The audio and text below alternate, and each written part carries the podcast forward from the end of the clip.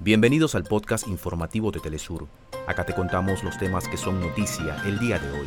Comenzamos. El presidente turco Recep Tayyip Erdogan ya se encuentra en Rusia. Allí va a sostener un encuentro con el presidente Vladimir Putin. El presidente de Ucrania ha destituido al ministro de la Defensa. Refiere como causa el agotamiento después de más de 500 días de guerra.